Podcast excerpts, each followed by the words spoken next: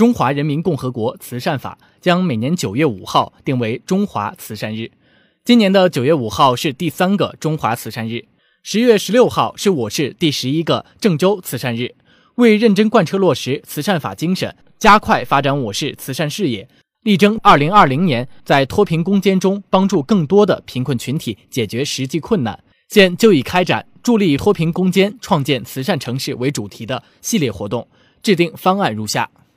突出精准扶贫，广泛开展慈善帮扶，将慈善资源用到实处，助力脱贫攻坚，力求慈善资金社会效益最大化。鼓励社会各界广泛开展扶贫济困、赈灾救孤、乡村振兴、助老扶残、助医助学等慈善活动，发挥好新时代慈善事业作为社会救助体系有力的补充作用，努力打造温暖之城、爱心之城、慈善之城，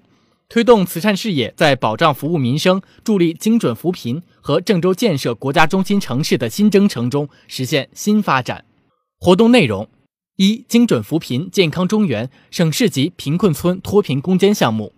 二、公共场所现场急救标准化建设工程项目；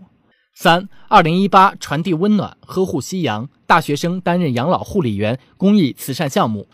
四、贫困群体重大疾病集中救助活动；五、郑州慈善嘉年华暨第二届郑州慈善摄影巡展活动；六。第三届中华慈善日暨全民慈善一小时广场庆祝活动，七第四届郑州慈善风云榜评选表彰活动，八金秋助学系列活动，九开展第五届慈善项目创投暨慈善创客孵化大赛，十县市区开发区联动救助活动，